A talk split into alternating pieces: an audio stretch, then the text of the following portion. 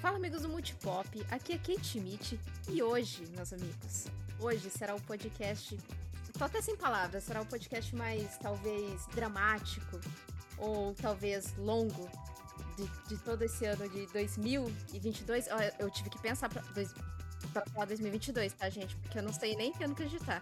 Enfim, porque eu perdi totalmente a noção de calendário, né? Falaremos de The Last of Us. E não só do, de The Last of Us 1 ou The Last of Us 2, mas do jogo no geral. Histórias tristes sempre são combustíveis para narrativas profundas e com isso, Marcelo, The Last of Us é simulador de pai triste? Caralho, que maravilha! E aí, pessoal, tudo bem? Como é que vocês estão? Respondendo a sua pergunta, em parte sim. e de gente cuzona também. No, no, 98% é. Aqueles 2%. Hum... Duvidoso, né? Não é? em um mundo pós-apocalíptico, é comum as pessoas brigarem entre si por recursos e com isso criar facções separatistas. Então me responda, Marcel. Seriam os vagalumes milicianos? É, é possível, é possível, é possível. Mas o que eu, eu, gostaria de comentar aqui, fugindo um pouco dessa questão da milícia, é que quando a gente jogou o primeiro The Last of Us em 2013, era só uma ficção. Agora, quando chegou o segundo, era tão próximo da realidade, né? Era, era quase como se você estivesse vendo uma, um telejornal. É, cirúrgico. Dizem que a maior mentira contada em futuros pós-apocalípticos são pessoas sempre arrumadinhas. Mas nesse jogo, a maior mentira era que a Abby não tomava whey. Você concorda com isso, Hildo? eu, eu, fiquei me perguntando por que, que essa pergunta foi direcionada à minha pessoa. É, porque você é malhadinho. é o maromba do cast, né, mano? É, tá muito é errado isso. Eu Você quero. É eu... galã, eu, eu quero, eu quero foto do Hildo de cueca na, copa, na capa do, do, do cast. Pa... não, o designer já avisou que não vai ter, tá bom? Ah, não, não vai só. ter. Não vai ter. Um clickbait, bom, hein? Não, o designer já avisou que não vai ter. E no OnlyFans, não rola? Esse aí é um projeto 2023. Calma lá, gente. Calma lá. Fala ah, é, quando o Lula, quando o Lula foi eleito. Voltaremos então para o cast, voltaremos para The Last of Us. Eu quero só dizer que é sim possível você ficar bombado daquela forma sem whey, viu? É só muita proteína. Porque eu queria ver onde ela arranjava tanta, mas aí, aí é uma questão dela, né? Acontece. Excelente. Existe uma antiga frase em que diz: A vingança é um prato que se come frio. Matheus, você acha que o Joel teve indigestão? Caraca. A Kate tá on fire, velho. Coitado. Não, o Joel nem pode mais comer, coitado, depois. tá com refluxo foda. Muito bom, gente. Vocês estão afiadíssimos. Adorei. Adorei esse começo pós-apocalíptico aqui do nosso cast. Mas antes de continuar com as polêmicas de todo pós-apocalíptico aqui desse jogo maravilhoso, maravilhoso ou não, né? Dependendo, vamos aí discutir. Fiquem aí, ouvinte. Vamos chamar então a vinheta. It's time! Get over here! I love you. I know. I am the danger. I'm Batman. Make every shot count. Just roll. Action!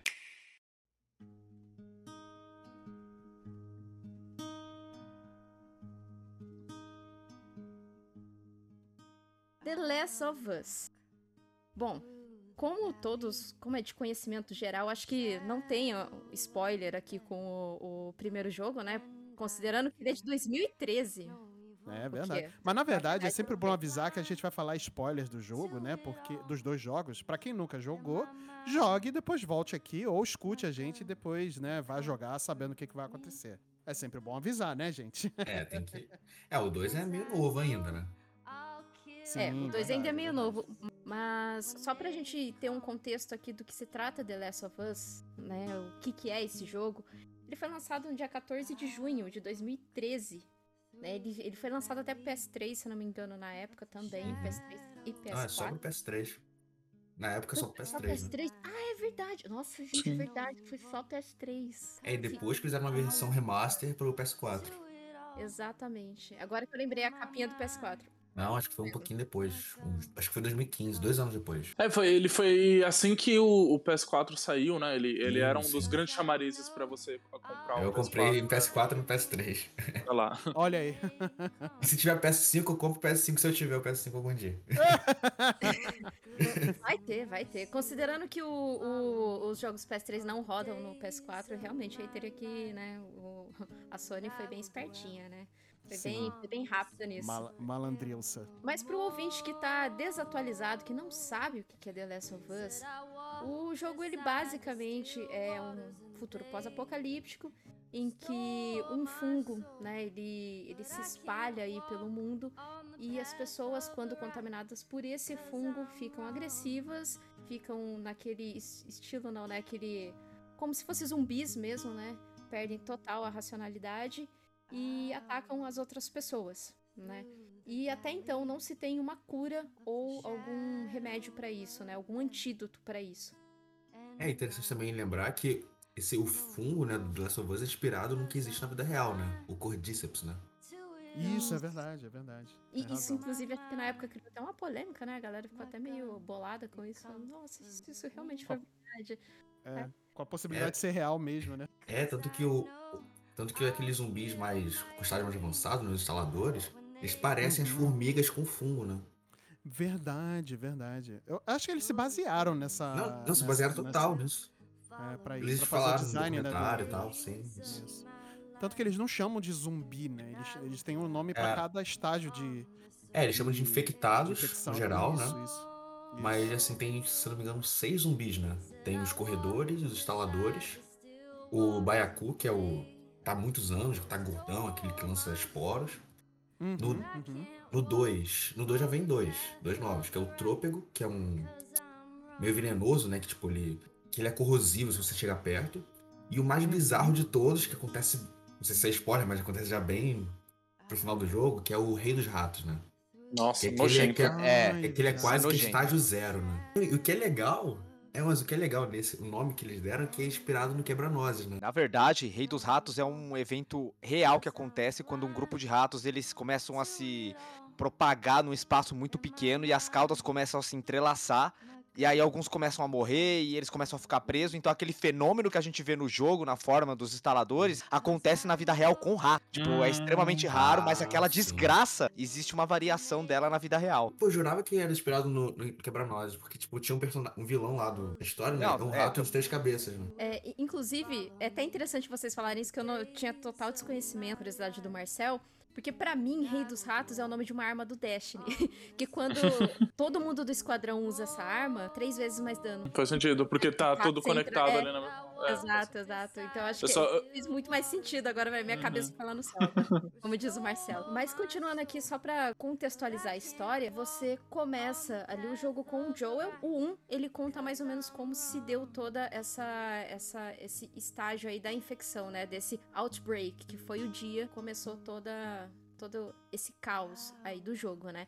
Aí eu queria perguntar aqui pra mesa pra vocês, como que foi a recepção do jogo por enquanto do 1? Primeiro contato, se vocês viram ele antes ou se vocês só viram posteriormente. Eu acho que uma coisa que a gente pode acabar concordando de quando se trata de The Last of Us é o impacto que ele teve quase que socialmente, assim, den- dentro do mundo dos jogos foi uma coisa muito grande. Pelo menos pra mim, eu não sei se pra todo mundo da mesa, assim que The Last of Us já tava em produção, ele era muito falado, ele vendo os vídeos deles na, na E3, em coisas do tipo, a, a Sony vivia comentando sobre ele, mas no dia de lançamento, eu acho que era praticamente impossível você entrar no YouTube e você não ver uma gameplay de The Last of Us. Todo mundo decidiu postar assim. é- é- Era uma prática bem comum ali no, no período de lançamento do jogo, né? Eu, quando era liberado o gameplay, vários e vários youtubers soltavam ali a primeira hora. E eu acho que era meio que impossível fugir daquilo. E eu lembro que a minha, o meu primeiro contato foi justamente ali. Foi somente numa gameplay do BRKS Edu, que que fazia essas grandes gameplays fazendo o- o- falando sobre o jogo. E ali foi onde eu assisti. O, o- a primeira vez que eu tive contato com of Us é engraçado, porque eu assisti. Curioso, porque isso também leva um pouquinho sobre o quão o jogo é narrativo e o quão o jogo tem características muito parecidas com o que a gente entende como cinema dentro do, do, do- do jogo, né? Principalmente essa primeira, assim, esses primeiros 40 minutos, eles são um filme. Eles É, é, Dog, né, tem essa personalidade, né? É exatamente o que eu ia comentar, que a Naughty Dog, ela tem essa característica desde o Uncharted 2. Eu acho que o primeiro ele já não tem tanto, mas a partir do 2 a gente encontra muito essa cinematografia que ficou tão, tão característica dos jogos dela. Muita gente não sabe, mas tem um easter eggzinho no Uncharted 3 sobre o desenvolvimento do The Last of Us, em que em uma das fases que o Nathan Drake ele passa, ele, você, a gente consegue ver um jornal que tá escrito cientistas ainda lutam para entender o fungo mortal. E esse mesmo bar que o Nathan Drake passa, você consegue encontrar ele dentro do primeiro The Last of Us. Então tem essa ideia aí de que, ah, primeiro que os jogos eles estavam em produção mais ou menos ao mesmo tempo, e aí fica essa dúvida aí se talvez eles se passem no mesmo universo. Talvez não, porque eu acho que assim, no The Last of Us, no Last of Us né, 1 e 2, você fica vasculhando as salas, você procura e sempre acha um PS3 ali jogado, né? E sempre tem um jogo do Uncharted ali.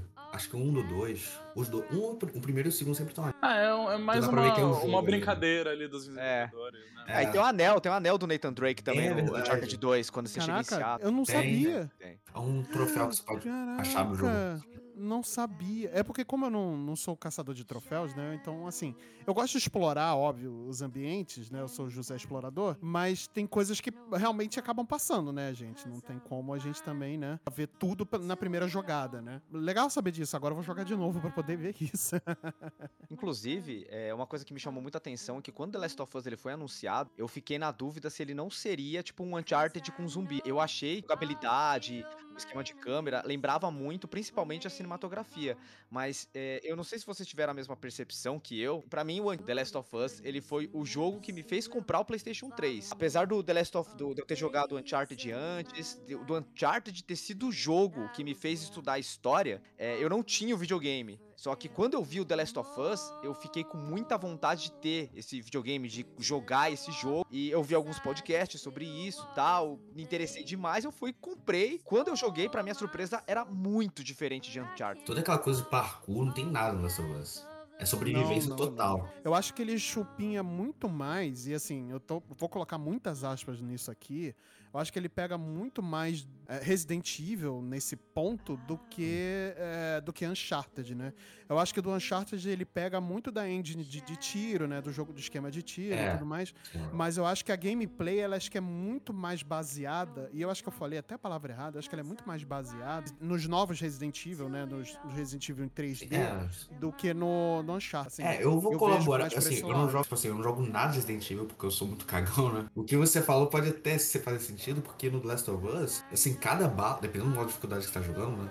Cada bala é contada no dedo, sabe? Pô, tem uma situação muito tensa aqui, eu não posso usar muita bala porque eu- pode chamar atenção no zumbi, ou, pô, precisa pra mais tarde. No Uncharted é exatamente o oposto. Você pode metralhar todo mundo que tá de boa. Inclusive, existe uma dificuldade muito grande de você mirar no The Last of Us. Ele não parece Uncharted. É, nesse é balança. Isso, né? Balança Exatamente. É tipo, você realmente parece alguém amador quando você joga o The Last of Us. Tem É, eu- melhorias pra isso, né? Quando você Tem. bota naquela mesa pra Exatamente. a arma balançar menos.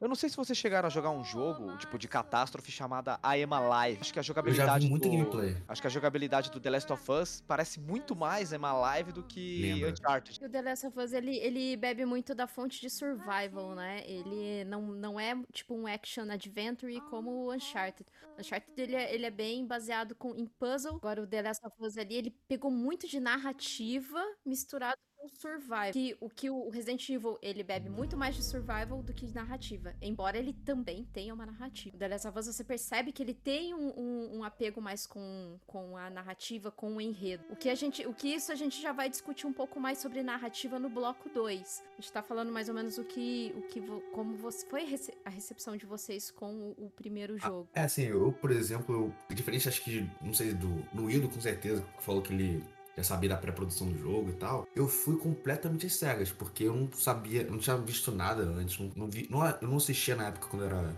tinha aqui 14, 15 anos, não via nada de gameplay, mas eu sempre fui um garoto meio perturbado, sabe? Eu sempre gostei muito de apocalipse zumbi, essas coisas.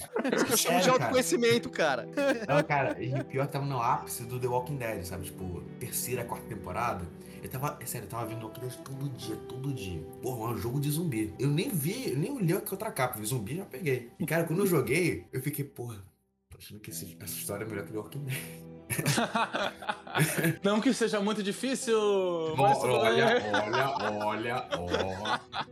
Marcelo, você. Como que você vê essa receptividade com o. Você viu antes numa E3? Você já tava, já tava ali com as antenas ligadas com esse jogo ou, sei lá, caiu de paraquedas? Eu tinha visto muito desse jogo numa E3. Acho que tinha um evento na E3 de 2012 e teve na, na E3 de 2013 também, né? Porque esse jogo ele saiu mais pra metade do ano pro final, né? Na verdade, a Kate acabou de falar desse jogo. Na verdade, o, o lançamento do primeiro foi dia 14 de junho. E aí teve um evento na, na E3 de 2000 e 2012 que falou bastante desse jogo, né? E tudo mais. Teve alguns eventos depois, antes do, do lançamento também. E realmente foi um jogo que me interessou bastante, né? Foi, foi bem, eu fiquei bem curioso com esse jogo, porque o que acontece, para mim, ele não é, é vocês sabem que eu sou muito cagão com um jogo de terror, né, e tudo mais, mas eu não tenho problema com zumbi. Então zumbi para mim realmente não é, não é, não é nada muito nada demais. Então não foi um jogo que eu fiquei, cara, não, não tô interessado porque tem zumbi e tal. Não foi, não, não foi. Eu fiquei bem curioso por conta de parte de ser mais narrativa, né, de ser um jogo mais não é que é um jogo totalmente narrativo, né? Ele tem muita parte de exploração, né? O gameplay dele, a parte que você joga, né? A parte de ação também, ele é muito boa, muito competente no que faz. Só que a parte narrativa realmente é perfeita, né? Tanto direção, quanto atuação, quanto roteiro, né? Tudo bem, é, é, é perfeito o primeiro jogo. E foi isso que me chamou bastante atenção na época que saiu alguma, as notícias, né? Que saíram os primeiros trailers, né? E tudo mais. Então, realmente foi isso que me chamou bastante atenção. Eu, honestamente, gente, eu não lembro como quis comprar The Last of Us. Eu realmente eu não lembro. Porque foi um período que eu tava estudando muito, sabe? E eu não lembro realmente. Comprei muito depois um PlayStation 3. Acho que tava quase no final da geração do PlayStation 3. Ele era muito caro na época. E bem no finalzinho ele já tava um pouco mais acessível. E eu lembro até que eu vendi os ingressos de um show que eu ia e comprei o PlayStation 3. Caraca! Prioridade, prioridade. É, loucura. É. Assim, não, aí... não foi o jogo que me fez comprar o PlayStation, mas é porque eu já tinha comprado esse PlayStation por causa de God of War 3. Uhum. De fato, eu comprei esse jogo no, na época do lançamento. Eu, eu, comprei, só que ele lançou depois. Eu lembro que ele lançou depois uhum. o jogo porque eu comecei a. Na época, eu comecei a comprar as revistas do PlayStation, né? Porque eu gostava hum, de verdade, verdade. e tal. Saudosa, e nas revistas falava, é. né? Tal. Mas eu não acompanhava eventos de E3 naquela época, tanto quanto, né? Só via por revistas mesmo. E eu acho que o interesse cresceu aí. E daí, mais ou menos em 2017, num State of Play Paris, foi anunciado The Last of Us 2. Disso eu lembro perfeitamente, que quando eu vi o trailer e apareceu ali aquela placa dos vagalumes, eu, meu Deus. Queria saber de vocês, como que foi, se, se vocês viram, estavam assistindo na hora a transmissão, se vocês receberam mensagem de amigo ou se recebeu junto com o gemidão do Zap Zap na época. eu lembro de ter visto esse trailer. Na verdade, acho que o primeiro contato que eu tive com The Last of Us 2 foi com aquela E3, que teve uma apresentação toda especial só pra The Last of Us 2. Ah, acho que foi, acho que esse foi, também foi o meu. Que eles é, botaram meio e... que um negócio meio estilizado, tipo, com objetos reais, né? Isso, isso. E aí eles tinham. Era mais, ou menos uma cabana, todo mundo tava dentro. É, e aí então, passou aquela. E aí passou aquela CG da Ellie com a namorada dela, né? Que eu achei a coisa mais linda. Aí quando apareceu a Ellie, eu, é, aí eu quiquei da cadeira, né? É, eu, eu também. Eu já, já tava no teto. É, eu, ah, é, é ela, é ela, é ela. Ela tá mais velha, ela tá viva.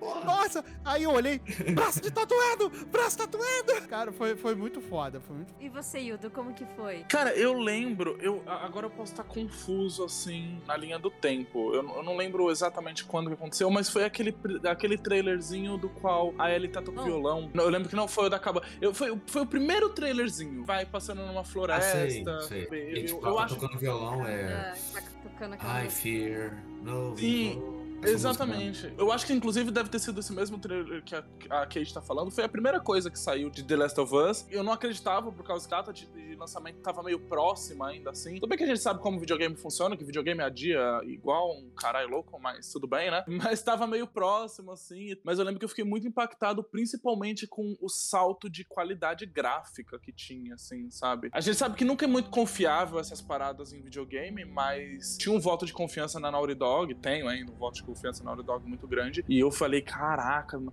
é spoiler, não sei se eu posso falar, mas acontece, acontece uma parada nesse, nesse trailer que eu lembro que eu virei pro meu primo, depois que é um grande fã de The Last of Us, e eu falei. Tá brabo aí, mano. É, que o, que o Joe morre, né? Ah, cara, eu não sabia. Tava escrito, assim, esse trailer pra ah. mim, ele, ele, ele, dizia isso. Joel morre, assim, sabe? Não, assim, eu, assim, eu, tinha uma coisa lá, pensava, pô, talvez ele morra. Mas aquela, aquele meu espírito falando, ele não vai morrer, ele não vai morrer, ele tá vivo. Não, não vai, não vai.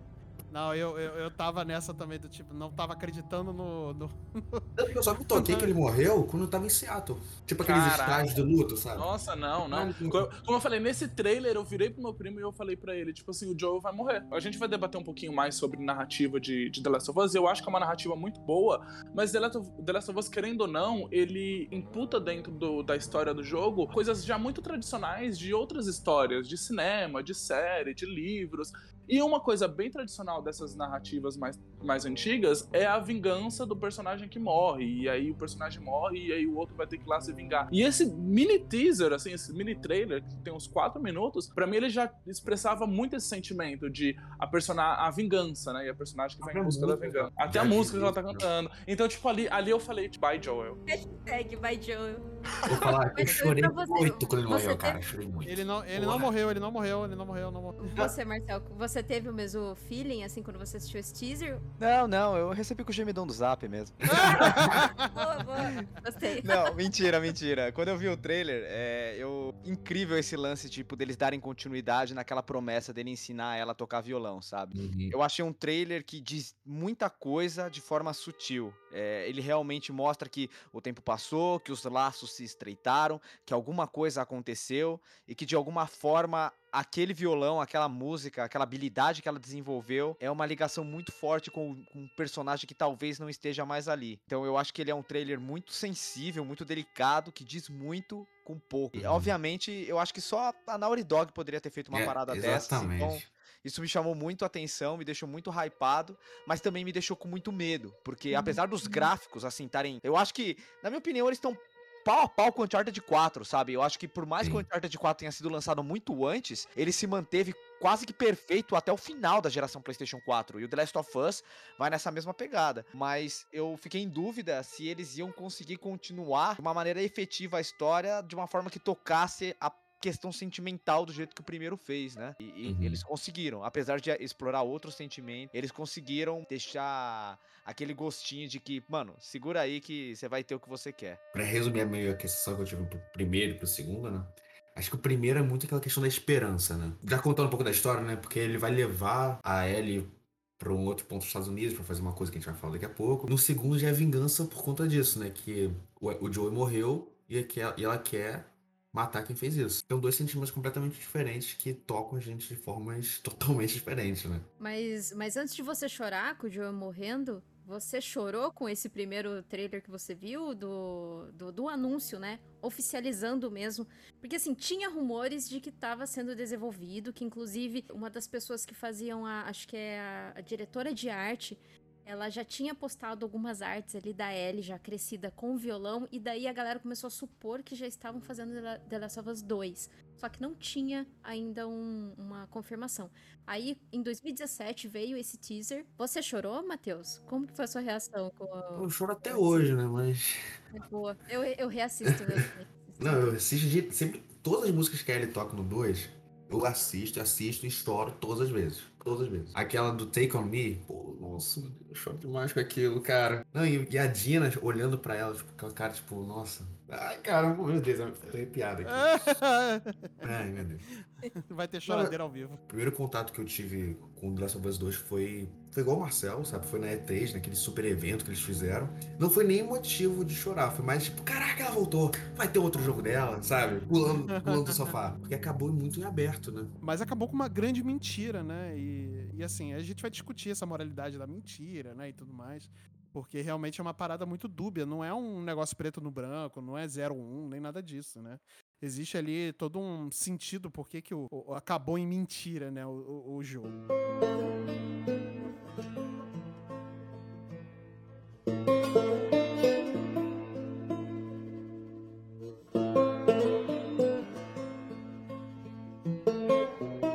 jogo. pro bloco 2, então, em que a gente vai abordar um pouco mais da narrativa dos dois jogos, tentar traçar um parâmetro entre os dois, claro, não discutir toda a história, assim, mas a gente tentar levar o papo aqui de uma maneira que a gente consiga ver as perspectivas emocionais mesmo dos dois jogos.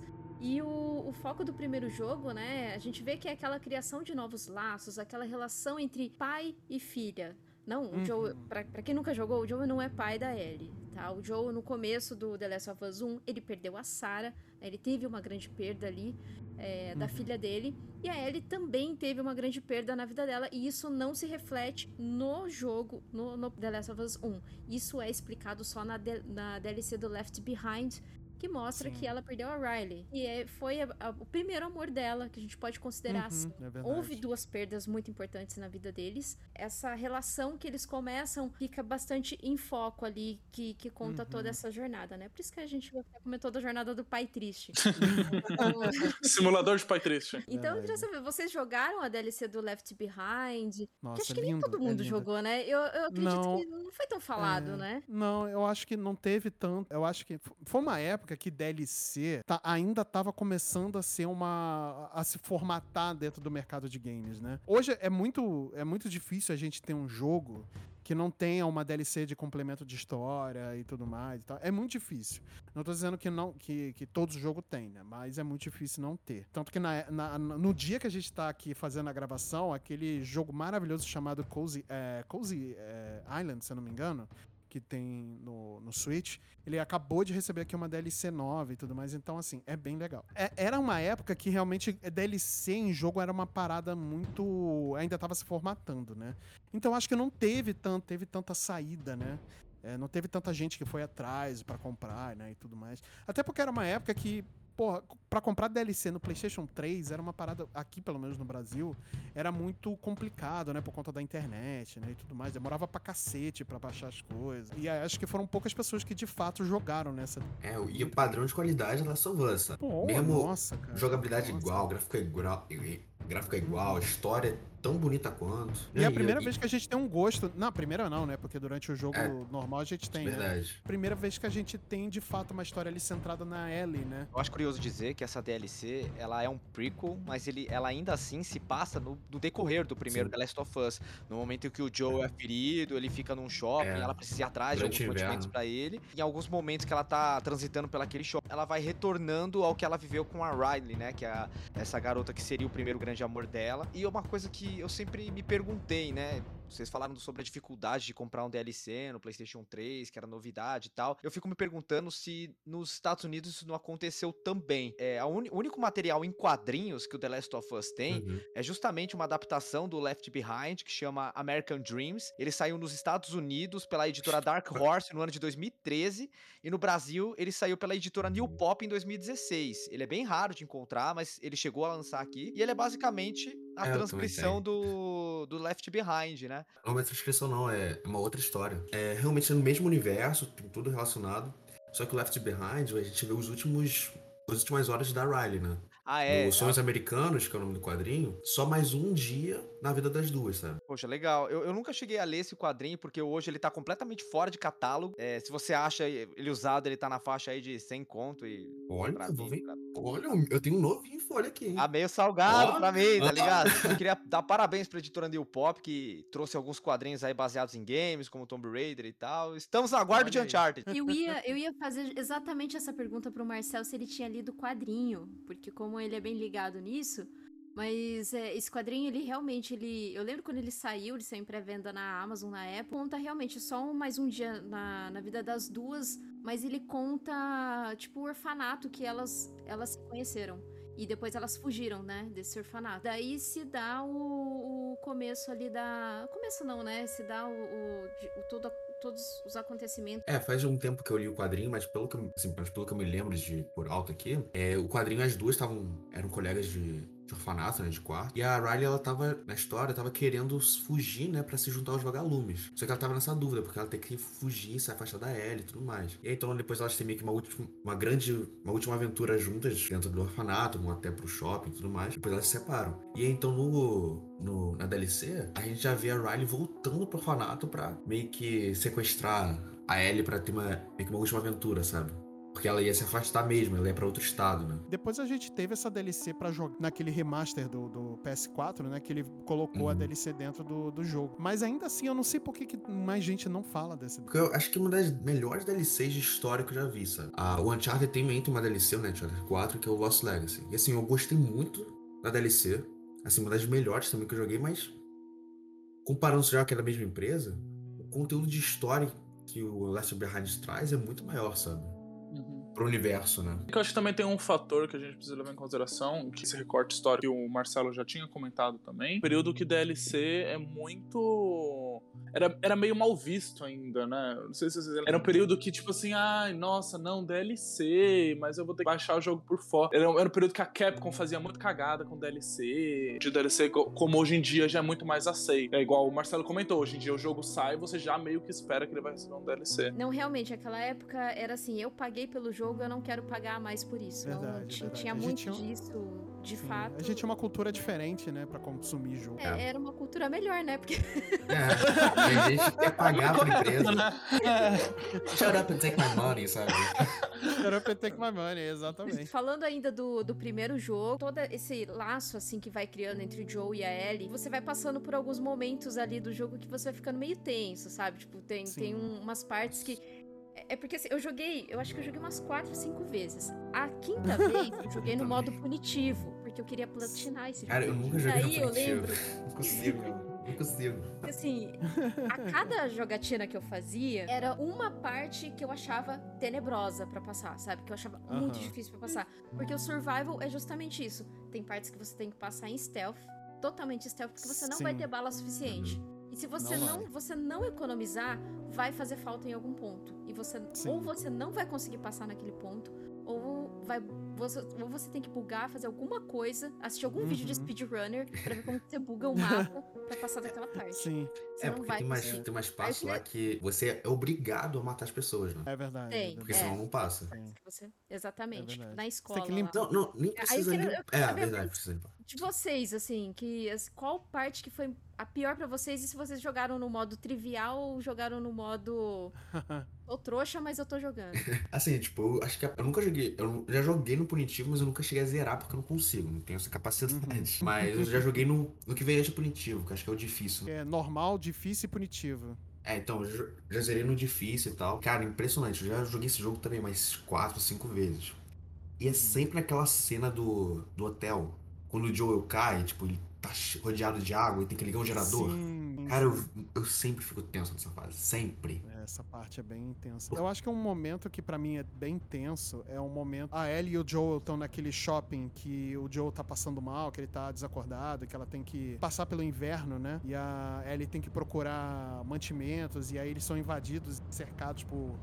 Por, por alguns é, por algumas pessoas e, canibais. e a parte alguns canibais né e, e sempre as partes com pessoas ao invés de dados é que porque infectado se você ele tem um modus operandi né as É. pessoas não É exatamente o sabe? que o Bill fala, né? O Bill do Exato. jogo ele fala exatamente isso. Eu sei como que essas coisas agem. É daquela galera que eu tenho medo. Ele fala Exato, isso. são das pessoas que eu tenho medo. E Paradas que tem mais peso, peso emocional e carga emocional, né? Pra mim sempre são as partes mais tensas. Verdade é que essa coisa falou, porque essa parte é do inverno, né? Que a gente joga só com a Ellie, né? Não, É, tem uma parte que joga com o Joey, mas o foco é a Ellie. E assim, Isso, diferente isso, dele, ela tem muito menos arma. E se ela toma um tiro, ela, ganha muito mais dano. Então você tem que jogar com verdade. muito mais cuidado, né? Porque ela é mais nova, menos treinada, sim, né? sim. É. Tomava um tiro, ela meio que caía, assim, então ela tomava aquele Sim, É, a única sim. coisa positiva é que a faquinha dela é, é imortal, né?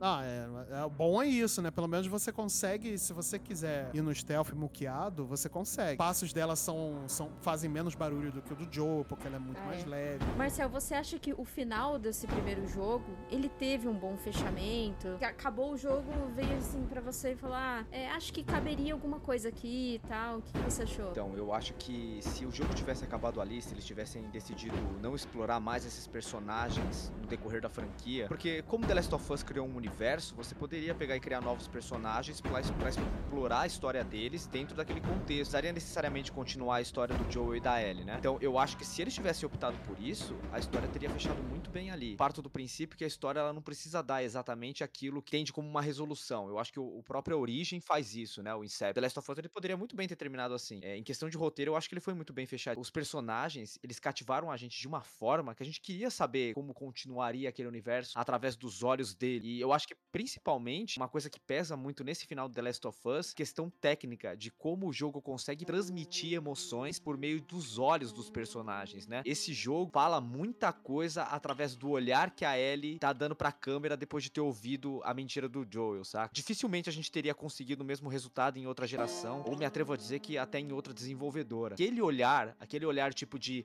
tá bom, acredita em você, que ela claramente não acredita, começa a construir uma narrativa dentro da nossa própria cabeça. O que será que vai acontecer a partir daí? Será que isso vai ter relevância? Será que não vai? Fecha muito bem, apesar da gente querer mais. Por isso que eu tinha muito medo do The Last of Us 2, porque eu achei que esse fechamento foi tão bom, dependendo daquilo que você faz, pode estragar esse contexto. E a gente teve muita sorte que não foi o caso. Nossa, você falou uma questão sobre os olhos, veio um filme assim na minha cabeça que era uma parada que realmente eu talvez nunca nem tinha dado tanta atenção sobre, mas realmente a Ellie ela tem um olhar muito inocente de todo o jogo, né? Um olhar que ele é tradicional de quando você vai ver assim, desenhos em animações, que é aquele olhar grande, né? Aqueles grandes olhos de cachorro pidão, assim, né? Ela, ela tem muito isso. E nesse final, eu acho que é a primeira vez do qual você realmente olha para Ellie e vê nela uma desconfiança, né? Você vê nela uma, uma certa impureza. Então, poxa, isso que você falou realmente, assim, é uma parada que eu nem tinha percebido. Faz total sentido e, inclusive, eu acho que se arrasta até para, para a continuação, assim. É uma parada muito legal. Uma coisa que eu acredito é que eu acho que a desconstrução da inocência da Ellie, que culmina nesse momento, ela começa justamente naquela cena em que, entre aspas, rola um abuso, né? Não necessariamente sexual com ela,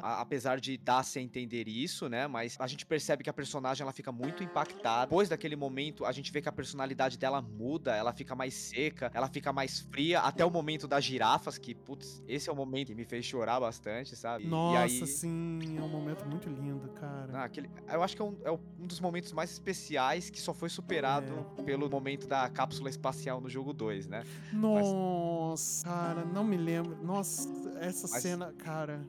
Mas eu acho que essa ah. cena aí, essa parte do de que a Ellie é perseguida, né? Que a gente sente uhum. a vulnerabilidade dela, eu acho que é a partir daí que o olhar dela começa a ficar mais, mais cético em relação ao mundo e menos deslumbrado como era antes. Cara, nossa, muito bem lembrado, Marcel, muito bem lembrado. Cara, essa cena da girafa no primeiro jogo, assim, acho que foi carga emocional, tirando o final, né? Quando ele mente pra, pra Ellie, né? Que chega esse momento que a gente mencionou agora há pouco, né? Da mentira, do término da mentira, né? Que ele mente pra Ellie, a Ellie escolhe acreditar na mentira, né, que o Joe tá, tá contando, essa, esse momento de pureza com a natureza, com a girafa passando e tudo mais, que você vê que um mundo menos habitado, como a natureza consegue se desenvolver, né, e tudo mais. É isso que eu falo dessa dualidade de sentimentos que acho que a Naughty Dog consegue trabalhar muito bem nos seus jogos, né. Eu não consigo pensar, e é bem como o Wildo falou, foi o Marcel, foi o Wildo que falou, talvez outra produtora não tivesse, não tivesse a mesma capacidade capacidade ou a mesma competência para trazer, né? Hoje a Santa Mônica, né, consegue hoje contar uma história boa com, como contou em God of War, né? Mas talvez, sei lá, a, talvez a Santa Mônica,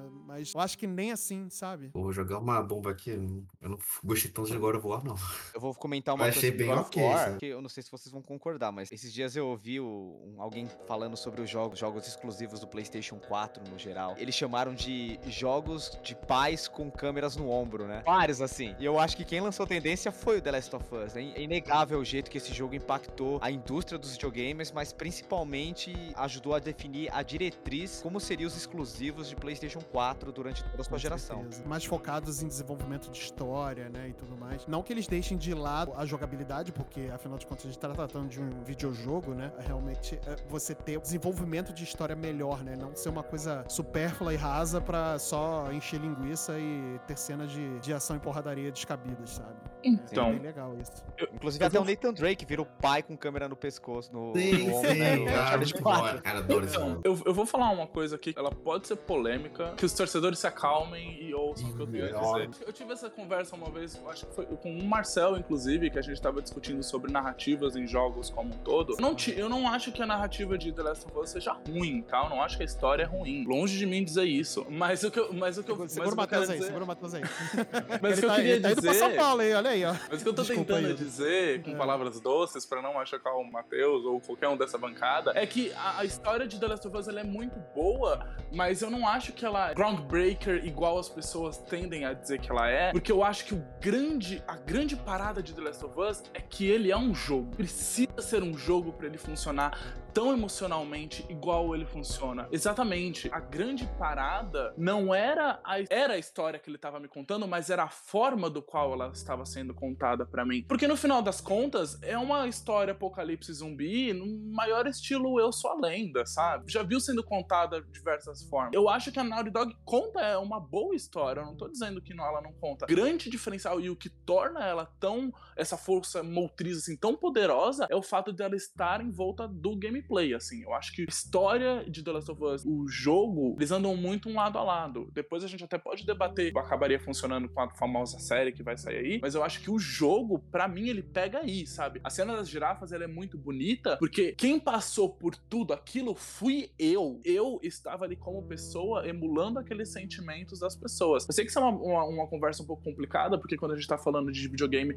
a gente tá falando de empatia e não ser o personagem, que são coisas bem diferentes, mas eu tava ali com esse sentimento empático ali, sabe? Eu, eu tava ali, porra, aquilo me tocou. Pra mim, o grande trunfo do The Last of Us é isso. E eu, eu acho que isso pra mim se estende também pro segundo, assim. A história é muito boa, ela é muito boa. É muito boa porque ela é um jogo, assim, sabe? O, o jogo torna ela grandiosa a- ao ponto de ser isso que o Marcel comentou. Dá a forma do qual a Sony faz os jogos dela. E hoje em dia a gente entende os jogos da Sony com essa fórmula de boas histórias e boas gameplays. E eu acho, pra mim, tá ali. Pra mim, The Last of Us tá nessa área. Assim. Uma história legal, ela é, ela é compensada e ela é impulsionada graças à, à forma de que ela está funcionando dentro de um jogo, assim, sabe? As duas andam de mão dadas, né? Por isso, que, é, que funciona, né? Na sua concepção, né? No caso.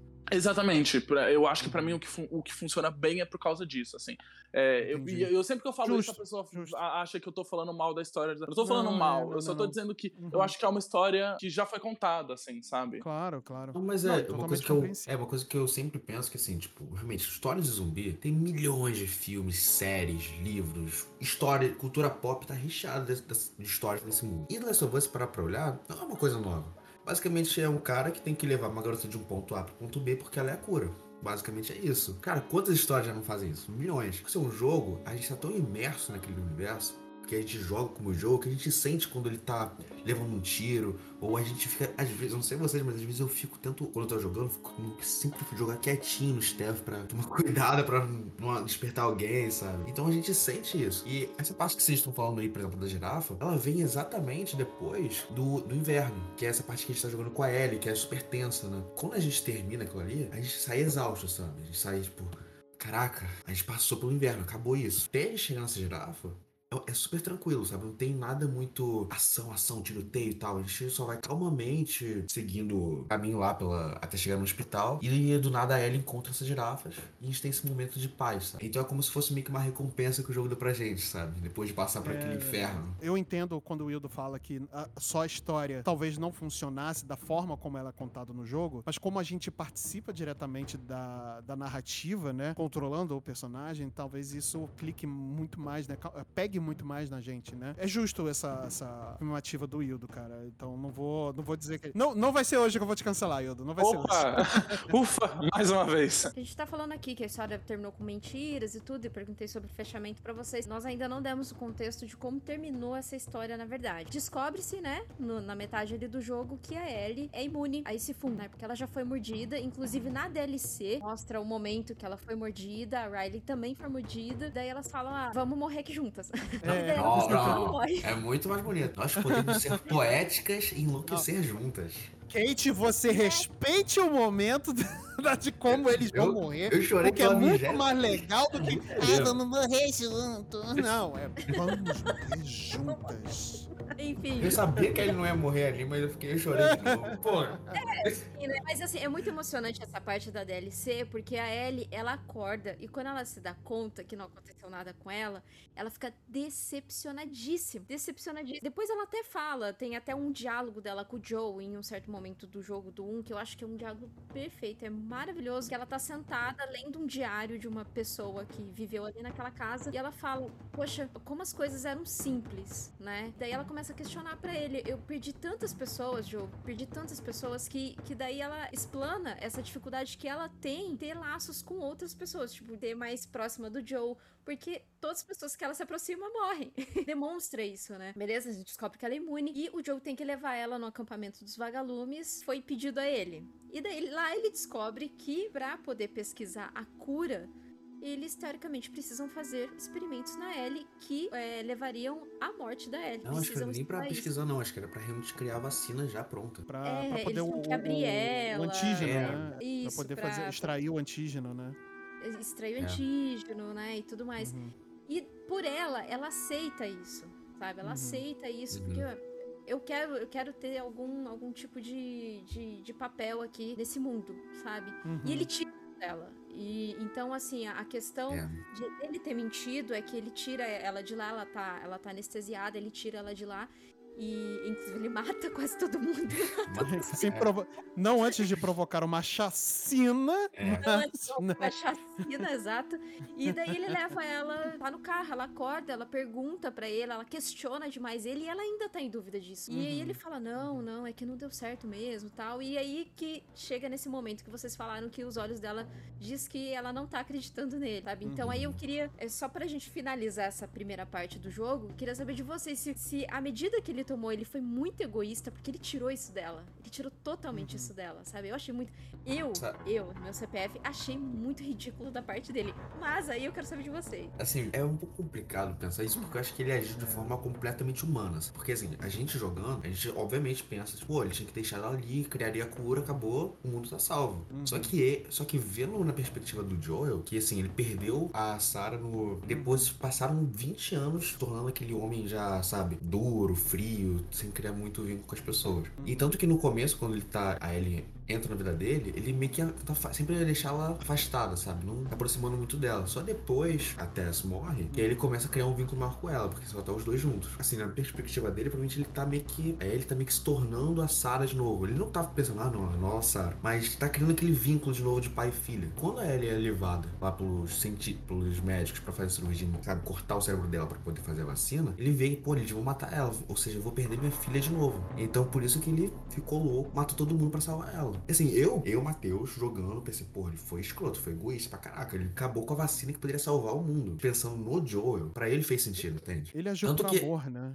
Ele agiu por amor. Tanto, é, né? Então, isso, É, por não amor. tô nem querendo passar pano na cabeça dele e tal, porque assim, questionar essa moralidade da escolha dele é, realmente é muito difícil se você não tá passando pela mesma situação, sabe? É, é Uhum. muito difícil, é muito difícil. E óbvio, né? Ninguém quer passar essa situação pra É, poder óbvio. entender a cabeça É. do Joe no momento, obviamente, né? É, Mas pode- aí ele agiu como pai, sabe? Querendo proteger a filhinha dele. Ele agiu por amor, ele foi egoísta com o mundo e tudo mais, mas ele agiu por amor. Eu não sei se no lugar dele eu teria feito diferente. Eu acho que É. tem outra questão também que a gente tem que ponderar. Quem tirou a Sara dele, no caso, foi aquele mundo que ele vive. É, no caso, a Sarah ela acaba sendo morta não pelos zumbis, né? Acho que isso acabou não ficando militares. claro quando a gente falou da, da sinopse, né? Mas foi um militar humano, foi um ser vivo, foi um ser pensante que, seguindo ordens, atacou, tipo, atirou nele, na Sarah, e ela acabou morrendo por causa dos tiros de um militar. Então não foi o- os instaladores, não foi, não foi o vírus, aliás, não foi o fungo que matou a Sarah.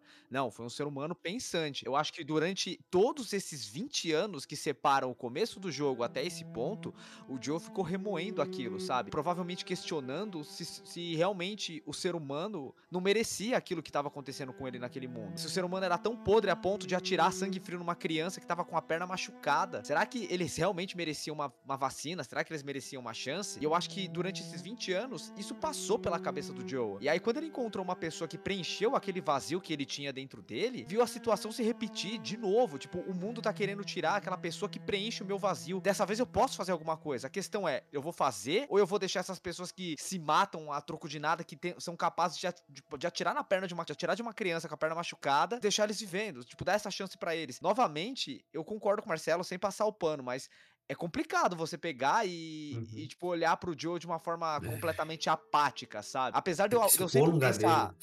Apesar de eu sempre pensar no coletivo em primeiro lugar, quando você coloca um filho na equação, eu acho que o emocional ele é. grita para você. Ele não deixa você pensar com racionalidade. Principalmente, e se tem uma coisa que o The Last of Us fez, pelo menos comigo, não sei se se as pessoas aqui tiveram essa percepção, é que eu realmente nunca tinha pensado a fundo sobre o que é ter um filho, sabe? Você, você ser pai. E eu acho que pela primeira vez eu tive esse vislumbre é, eu acho que nenhum companion de nenhum jogo de RPG, de nenhum jogo de adventure conseguiu me fazer pensar dessa forma, me colocar no papel de pai, sabe?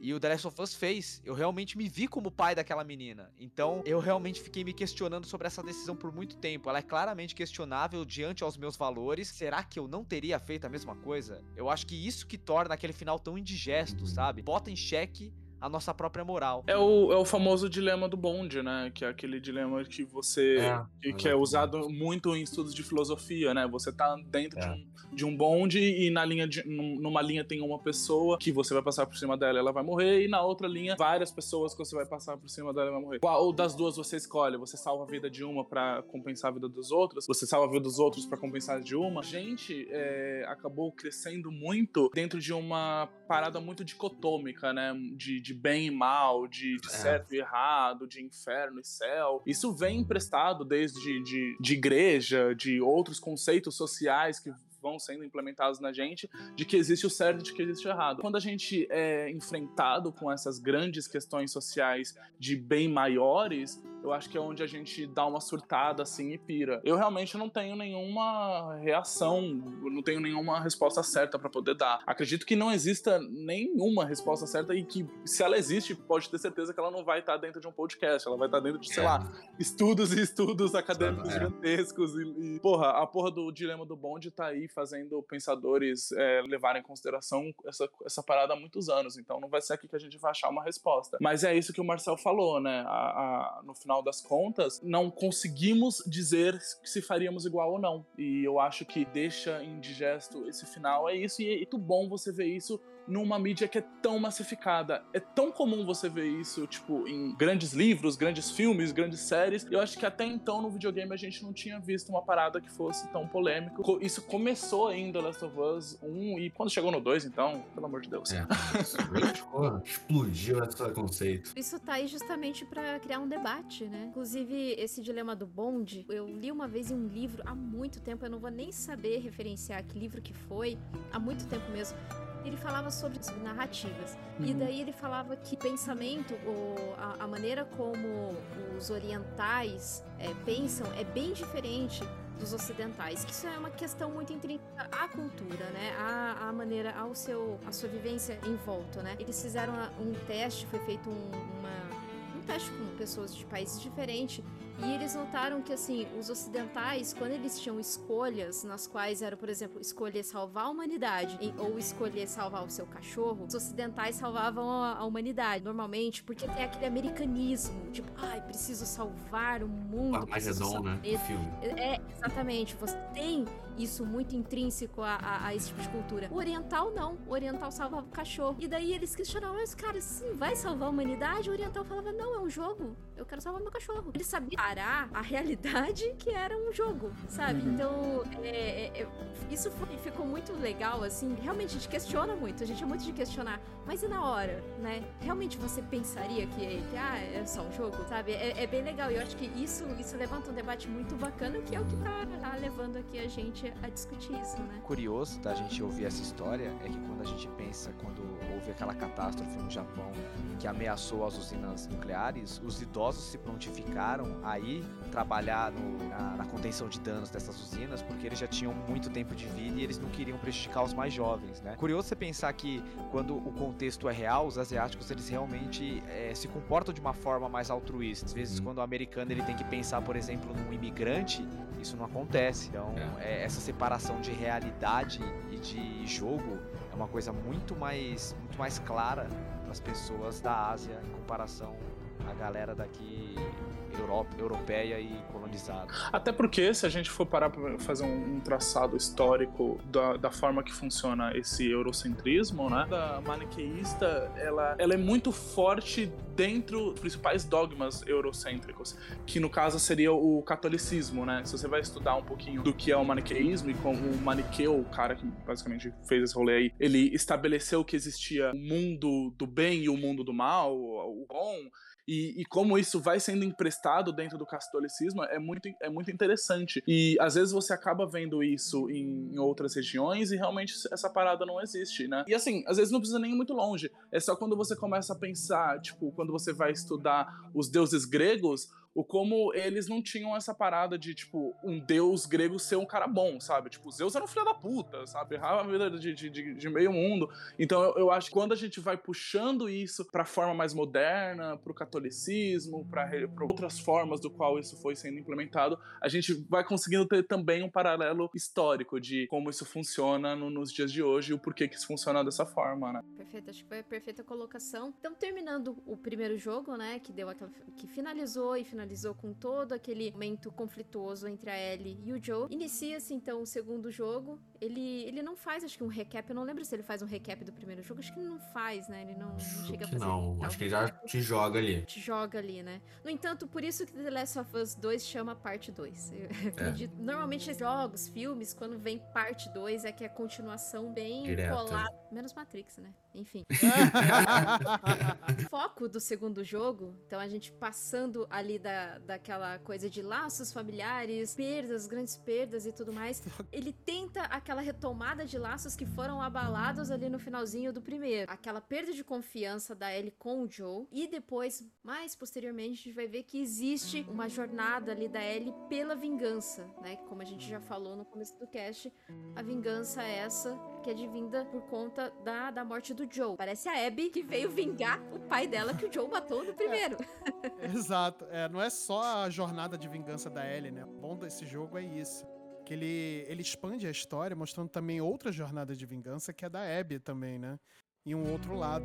Cara, a gente vai discutir. Eu tô botando a carroça na frente dos bois aqui, mas a gente vai discutir toda essa, essa questão do porquê de tudo isso e tudo mais. Que jogo fantástico. Que jogo fantástico. Só pra vislumbrar aqui, o jogo ele é muito longo. Porque a gente joga, a gente, ele é meio que dividido em dois o jogo, né? E cara, o jogo é tão imersivo que no momento você pensa, cara, tô cansado do jogo. No momento você fica, eu só tô, todo momento você fica, caraca, que tenso. Meu Deus, não acredito que eu passei disso. Caraca, vou morrer, sabe? Assim, eu também não vi muita propaganda do jogo, nem Assim, eu joguei o jogo muito tarde no Last of Us Part 2. Assim, o jogo saiu o quê? 2019? 2020? Tem nem dois meses o jogo. Então, assim, eu fiquei todos esses anos fugindo de spoiler que nem louco.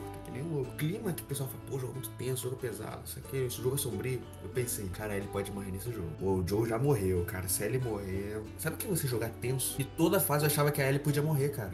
Eu jurava que ele podia morrer em qualquer momento. Aliás, é, partindo dessa premissa, deixa eu só fazer uma perguntinha para vocês. É, eu, pelo menos, fiquei muito mal quando eu joguei esse jogo.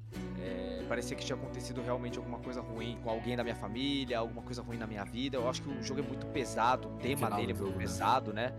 Eu acho que o jogo inteiro, cara. É, Não, o jogo é termina o jogo, você fica O jogo, mano. Né? É, eu acho que o jogo é sobre ódio. Eu acho que tem pontos Sim. no jogo que, putz, e durante o cast eu acho que eu queria citar alguns aí que me deixaram muito mal. Mas eu queria saber de vocês, vocês ficaram mal jogando esse jogo? Okay. Sim, me eu, sugou. Eu... Esse jogo de fato me sugou bastante. Não que eu tenha sentido, ah, eu quero me afastar desse jogo, mas ele cumpriu o papel dele de, de de fazer você se sentir daquele jeito, né? De você sentir o clima pesado. De fato, ele suga muito a sua energia. É, porque assim, no primeiro jogo, a gente joga como Joe, né? Mas a gente tem a Companion, que é a Ellie, que é o lado mais inocente desse mundo, sabe? Que é, sim, sim. que é uma catástrofe atrás de catástrofe. No 2, não tem esse lado, esse lado mais infantil, inocente que tinha primeiro. O jogo todo é pesado. Tanto que os únicos momentos mais tranquilos são os momentos de calmaria, sabe? Que não são tão felizes assim. Por exemplo, um que eu até citei, que quando a Ellie e a Dina, né, elas chegam naquele teatro e ela encontra um violão lá e começa a tocar Take On Me. Um estilo bem acústico, né? Quem vê de longe pensa, poxa, que triste isso. Mas quem tá vendo ali, quem tá jogando, pensa, eu meio que tomo uma paz, mas é aquela paz meio, um desconforto, sabe? Porque Uhum. Porque eu ainda tô nessa minha jornada de, de vingança, entende? É, é, porque assim, o clima dos jogos, ele diferencia muito. É bem como o Marcel explicitou agora, né? É, o, o, clima do primeiro jogo, ele trata muito sobre o amor, né? O, e o segundo não, é ódio. É ódio. Trata sobre ódio e vingança. Então é um sentimento muito oposto, né? Então acho que ele cumpre... Até a capa do jogo é muito, é muito mais é, fechada, escura, do que o primeiro, que é mais aberto, né? Então, é, com ele ensanguentada, né? É, exatamente. É, é, um azul fechado. Então ele é, Essa paleta de cores também entrega bastante, né? O clima de cada um. É, eu, eu preciso dizer que, na verdade, esse jogo como um todo, ele me fez pensar um pouco, parada que existe bastante já em histórias e narrativas, que é um pouco sobre o sadismo, né? Dentro, dentro das, das histórias que a gente consome, né? A gente acaba meio que gostando um pouco de consumir essas histórias que são tristes, difíceis, depressivas, né? Existe um, um, um debate em quem escreve, né? Até onde isso é correto, até onde isso é bom, até onde isso é ruim, até onde isso é real, até onde isso é vida real, até onde isso é pornografia sádica pra gente poder se sentir bem no final do dia. Acho que esse jogo ele me trouxe um pouco disso, assim, eu comecei a me debater tipo um pouco sobre tá tudo tão ruim, né? Mas assim, a vida é ruim, a vida é uma bosta, não vou dizer que não é. Mas existem pequenos momentos de felicidade, sabe? Tipo, eu tá aqui conversando com vocês agora num podcast, ah, tá, tá sendo um desses. Às vezes eu, eu até me perguntava, tipo, poxa, será que não faltou um momentinho nesse jogo, sabe? Não faltou. Eu acho que o, o que o Matheus trouxe sobre a Ellie tocando Take On Me é um pouco disso, é um, é um pouco, é um pouquinho de alívio. E às vezes eu, eu, eu, pensei realmente nisso, tipo, poxa, será que não faltou um momento de, de girafas, sabe? Assim, não faltou vou, um... então, um comentário bem rápido. É, um comentário bem rápido, assim, tipo, bem no final do jogo, a gente tem aquele momento de paz, sabe? Quando a Ellie, a Dina e a e Bebê, né, estão naquela fazenda, sabe? Não, eu acho que a gente tem momentos de paz, sim. E é o próprio momento que eu citei tá, de quando o Joel leva a Ellie pra, pra ver a cápsula espacial, que o sonho dela era ser astronauta e tal. A gente tem esses momentos, sim, eles são muito tocantes, mas eu acho que a merda que a gente tá atolado é tão profunda, infelizmente eles não são suficientes pra gente conseguir respirar. Então, mas cara, por exemplo, é, os dois exemplos que, que foram citados, para mim, eles não servem como um momento de paz realmente, porque eles são dois momentos que eles, eles são impulsiona, impulsionados por sentimentos ruins. Principalmente o de quando o Joe vai ali na, na parte do, do astronauta, é o momento que você já sabe que a bosta aconteceu. É tipo olhar pra uma, pra uma foto de um ente querido que faleceu. Exato, isso que é Exatamente o que eu Então falar, eu não cara. acho que. Então, você tá vendo qual, pra mim, a, a, a diferença de como a gente tava falando do, do, momento da girafa, que é um momento de beleza e de tranquilidade, pelo que ele é. E esse, eles são momentos de beleza, mas eles carregam uma tristeza ali dentro de si, sabe? Então, eu, assim, eu não tô dizendo que todo mundo tem que concordar comigo e tem que falar, ah, não, é, isso aqui, beleza, para você esse foi um momento feliz que te deu uma paz no coração. Mas para mim, eu ainda tava muito triste vendo aquilo acontecer, sabe? Eu acho que The Last of Us 2, no geral, ele. Ah, o 1 também, né? Eu acho que os sentimentos, eles são mostrados de uma forma muito complexa. Todo sentimento ruim acaba vindo de algo bom, todo sentimento bom acaba vindo de algo ruim. É, nunca é uma coisa preto e branco e dicotômica, né? Tipo, mais ou menos o que o Wildo falou. The Last of Us, ele, por exemplo, o primeiro, ele é uma história de amor. sabe? Eu acho que ele essencialmente é uma história sobre como o amor nos transforma em monstros, porque foi o que o Joel se tornou no final do primeiro The Last of Us, né? E eu acho que o The Last of Us 2, ele é uma grande história sobre como o ódio nos transforma naquilo que a gente mais odeia. Não sei se eu falo isso agora ou se eu deixo para falar um pouco mais pro final, né? É, eu tenho a impressão que a gente acaba vendo a transformação das duas protagonistas, que é a Ellie e a Abby, naquilo que elas odeiam mais no começo do jogo né? Se você parar para pensar, no final do jogo, a, a Ellie, ela está exatamente na posição que a Abby estava no começo, uma pessoa amarga porque teve o seu pai morto, e a Abby está na mesma posição que o Joel estava no começo do jogo, né? Ela está disposta a matar o mundo inteiro por causa de uma criança, sem se importar se aquelas pessoas que ela mata tem filhos também ou não, porque foi o que aconteceu com o pai dela. Então a Abby se torna o Joel e a Ellie se torna a Abby. Eu acho que essa é a grande lição do The Last of Us 2.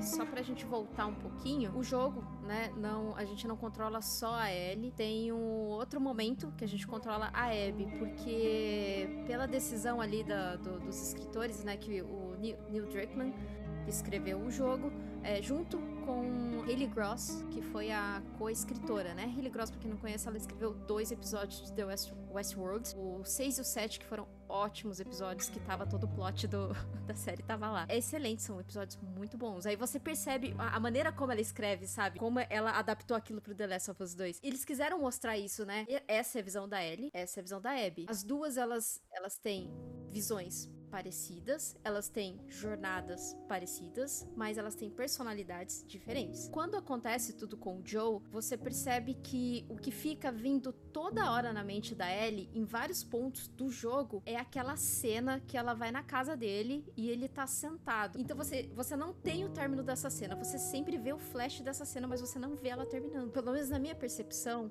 o que ficou na Ellie foi essa última cena que ela ficou com o Joe na cabeça. Então, essa última cena motivou ela a querer se vingar, porque eu percebo que o que ela tinha, na verdade, era remorso de não ter perdoado ele totalmente. Então ela foi movida muito mais na vingança dela pelo remorso dela mesma. Assim, às vezes não foi nem porque, ah, eu tenho ódio da Abby. Não, foi o remorso mesmo puta, eu não perdoei ele, eu não consegui falar o, que, o quanto eu amava ele. Eu, eu não tive, eu não tive esse momento e, cara, o que, que eu posso fazer para me para ter a minha redenção? Eu vou matar a Abby, sabe? Então acho que ela busca isso pela, pelo remorso que ela tem. E isso fica mostrando flash, flash toda hora. E esse flash ele só termina na quando tá acabando o jogo. Esse flash ele, aí mostra a cena inteira. Aí mostra a cena inteira e mostra o diálogo que eles tiveram sabe? E daí, me adiantando um pouquinho, mas depois que mostra essa cena, ela, ela tem um choque, né? Porque ela lembra. Ela, no, no momento que mostra essa cena toda, ela para ela lembra e ela percebe o que ela tá perdendo. E ela percebe que se ela continuar com essa vingança, ela vai perder isso, ela vai perder tudo, todo o último e pouco sentimento de amor que ela sente pelo Joel. Ou seja, né, até na, na, na luta ela perde os dedos, então o Joe ensinou ela a tocar violão. Ela já perdeu isso. Ela perdeu a então, única conexão que ela tinha com a ele. A única, é a única conexão que ela tinha com ele, cara. E daí, quando ela percebe que ela perde isso, ela para, ela. Não, sabe? Então, assim, aí eu queria saber de vocês. Cara, para mim, essa foi a cena mais fodida desse jogo aqui. Eu, eu pausei, eu não consegui continuar essa luta. É sério? Eu pausei assim, eu respirei. Eu vou jantar. mas, mas realmente Gente, é... que horrível essa cena, que horrível. Eu queria saber de vocês, sabe? De percepção que vocês tiveram para levar até esse final, como que foi essa cena para vocês, sabe? Para mim foi um impacto muito, eu chorei mesmo, porque assim, isso me fez questionar quanto o quanto que eu não carreguei de sentimento ruim de outras pessoas e que eu não disse o que eu poderia dizer para essas outras pessoas e hoje eu nem converso com essas outras pessoas. Eu fui totalmente L, sabe? Então, é, eu acho que esse sentimento ruim que a gente fica o jogo todo é porque a gente desperta os nossos remorsos. Então, por isso que a gente fica com esse sentimento, sabe? Então, o jogo, ele quer te despertar isso. Que esse jogo, é bem como a gente estava tratando, né? A gente estava tratando agora há pouco, a gente estava falando, foi bem falado até pelos meus queridos amigos aqui da bancada, esse jogo ele é muito diferente do primeiro, né? Questão de carga emocional, né? Do, da, da, emoção que ele traz, né?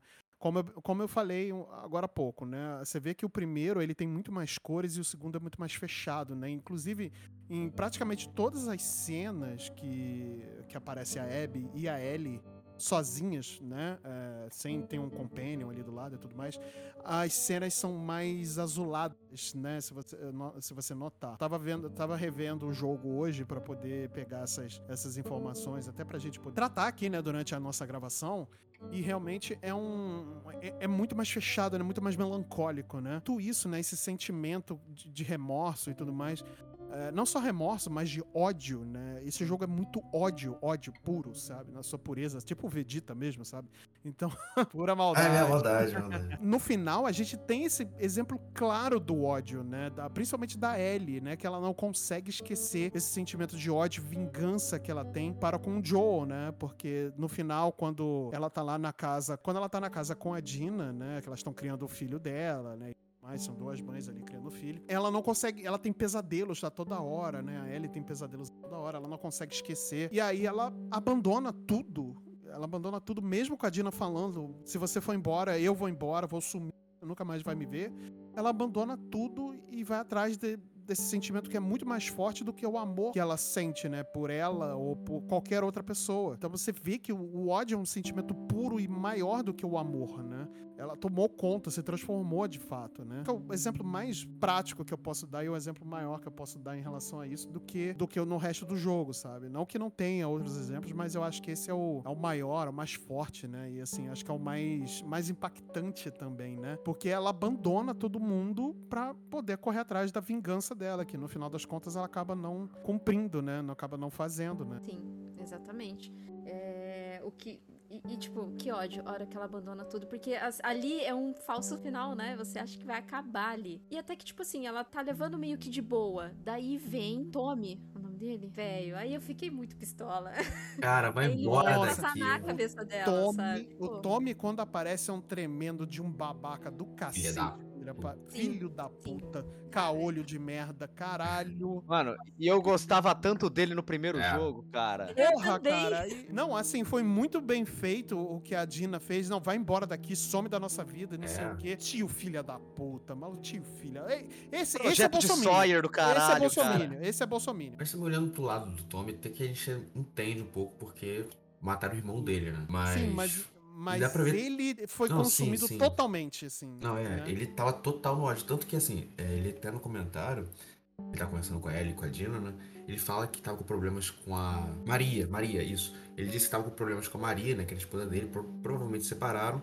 Muito provavelmente porque ele estava dominado por esse ódio, né? E aí então ele, é, a Maria se afastou por conta disso. E já que ele estava todo cagado, todo cagado não, ele tava todo fugido de corpo, sabe? Não podia andar direito, ele não ia poder perseguir esse, essa vingança. Então por isso ele jogou a bomba pra ele, né? Pois é, a mesma coisa no final do primeiro jogo. A gente entende lá do. A gente não aceita, não aceita, mas a gente entende, sabe? Na perspectiva dele. Cara, então não usa ela, sabe? Usa uma outra pessoa, contrata uma outra pessoa, não usa ela. Tipo, ele sabe o, o quanto que. Mas é, é, mas é aquela questão de só ela faria isso. Porque ela, ela sabe o, o sentimento equivalente que ele tá sentindo. Ela sabe, ela perdeu o Joe, sabe? Ela e ele foram quem então, tipo, é, é, isso que. Pelo menos eu tenho essa leitura do que o jogo tá tentando me mostrar, assim, sabe? Eu, eu, eu li que o jogo tava querendo falar, tipo, cara, não tem, não, não tem outra pessoa para fazer essa parada, sabe? Tipo, porque eles. É toda aquela discussão que a gente teve sobre o primeiro jogo, do tipo, é, é um sentimento, a gente não vai passar, pelo menos eu não quero que ninguém passe, e aí, então a gente só fica confabulando o que seria ou não passar por algo parecido, assim, sabe? De, de você perder o,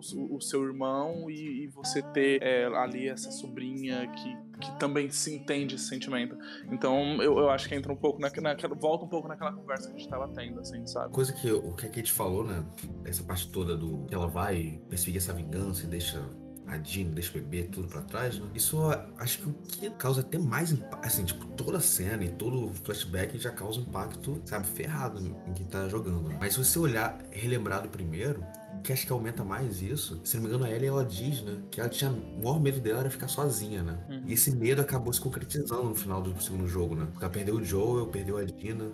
Sabe, perdeu todo mundo. Tentando se colocar um pouco no, nos sapatos da Ellie, eu fico me imaginando, tipo, a, até então ela acreditava que o propósito dela é estar viva era inútil, né? Pelo menos ela fala é, um pouco né, nisso com a conversa com o Joel, de que ela acredita que ela deveria ter morrido pra, para o bem maior, ela deveria ter morrido pela cura e tal, ela não deveria estar ali. Então eu fico tentando me colocar assim dentro dos sapatos dela e imaginar que já não acreditava que, que estar viva deveria ser um grande rolê para ela, né? No final das contas, agora ela ainda perde tudo e a todos à volta, né? E aí ela fica sozinha. Tem esse grande sentimento de solidão, de essa grande ansiedade, você não ter cumprido absolutamente nada, né? E aí a gente pode. E aí isso a parte 3, né? Que seria complementado numa parte 3 do jogo. Mas até então, agora, no segundo, ela não completa a vingança, ela não completa a felicidade, ela não completa o amor, ela tá vazia, posso, tá aí posso, quebrada. Posso só fazer uma interjeição aqui no ponto do Hildo? Só um pontinho, gente, é bem rápido. Na verdade, Hildo, eu, eu entendo como quando você fala que ela não completa a vingança, mas para mim, eu acho que ela completa pelo menos isso na vida dela. Porque a partir do momento que ela decide não matar a, a a Abby, sabendo que ela uhum. podia, eu acho que ela ali, ela completa o, o, o, sentimento. Acho que o sentimento de ódio e vingança, ela termina ali. Não, entendi. No, no, sentido de completude, né? Não no sentido isso, de finalizar isso, algo. Isso. Não, beleza. É, é, exato, é, que eu tava exato. pensando mais nessa parada de finalizar, no caso. Não, é, eu entendo. Não, mas por isso que eu entendo. Tá por isso que eu entendo o uhum. seu ponto. Eu entendo o seu ponto. Nem tô discordando dele. Eu até uhum.